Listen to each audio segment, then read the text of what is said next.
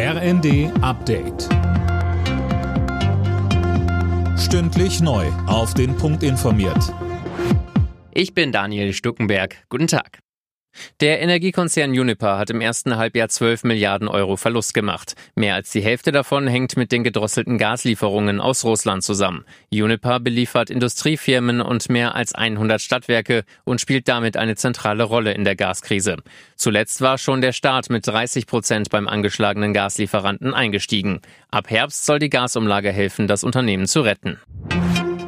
Sachsen bleibt in Sachen Bildungssystem Spitze in Deutschland, fast gleich auf mit Bayern. Das geht aus dem neuen Bildungsmonitor hervor. Mehr von Tim Britztrup. Untersucht wurden 13 Bereiche, beispielsweise Schulqualität und Digitalisierung. Schlusslicht ist Bremen. Dort lag die Schulabbrecherquote 2020 mit 8,3 Prozent deutlich über dem Bundesschnitt von 5,8 Prozent.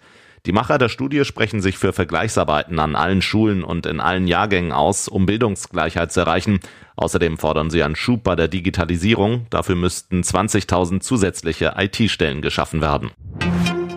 Die Kritik an Palästinenser Präsident Abbas wegen seiner israelfeindlichen Äußerungen reißt nicht ab. Sönke Röhling, der 87-Jährige, hatte Israel einen Holocaust an den Palästinensern vorgeworfen. Und das mitten in Berlin. Neben ihm Kanzler Scholz, der es nicht mehr schaffte, das Ganze gerade zu rücken. Dafür steht auch Scholz jetzt in der Kritik.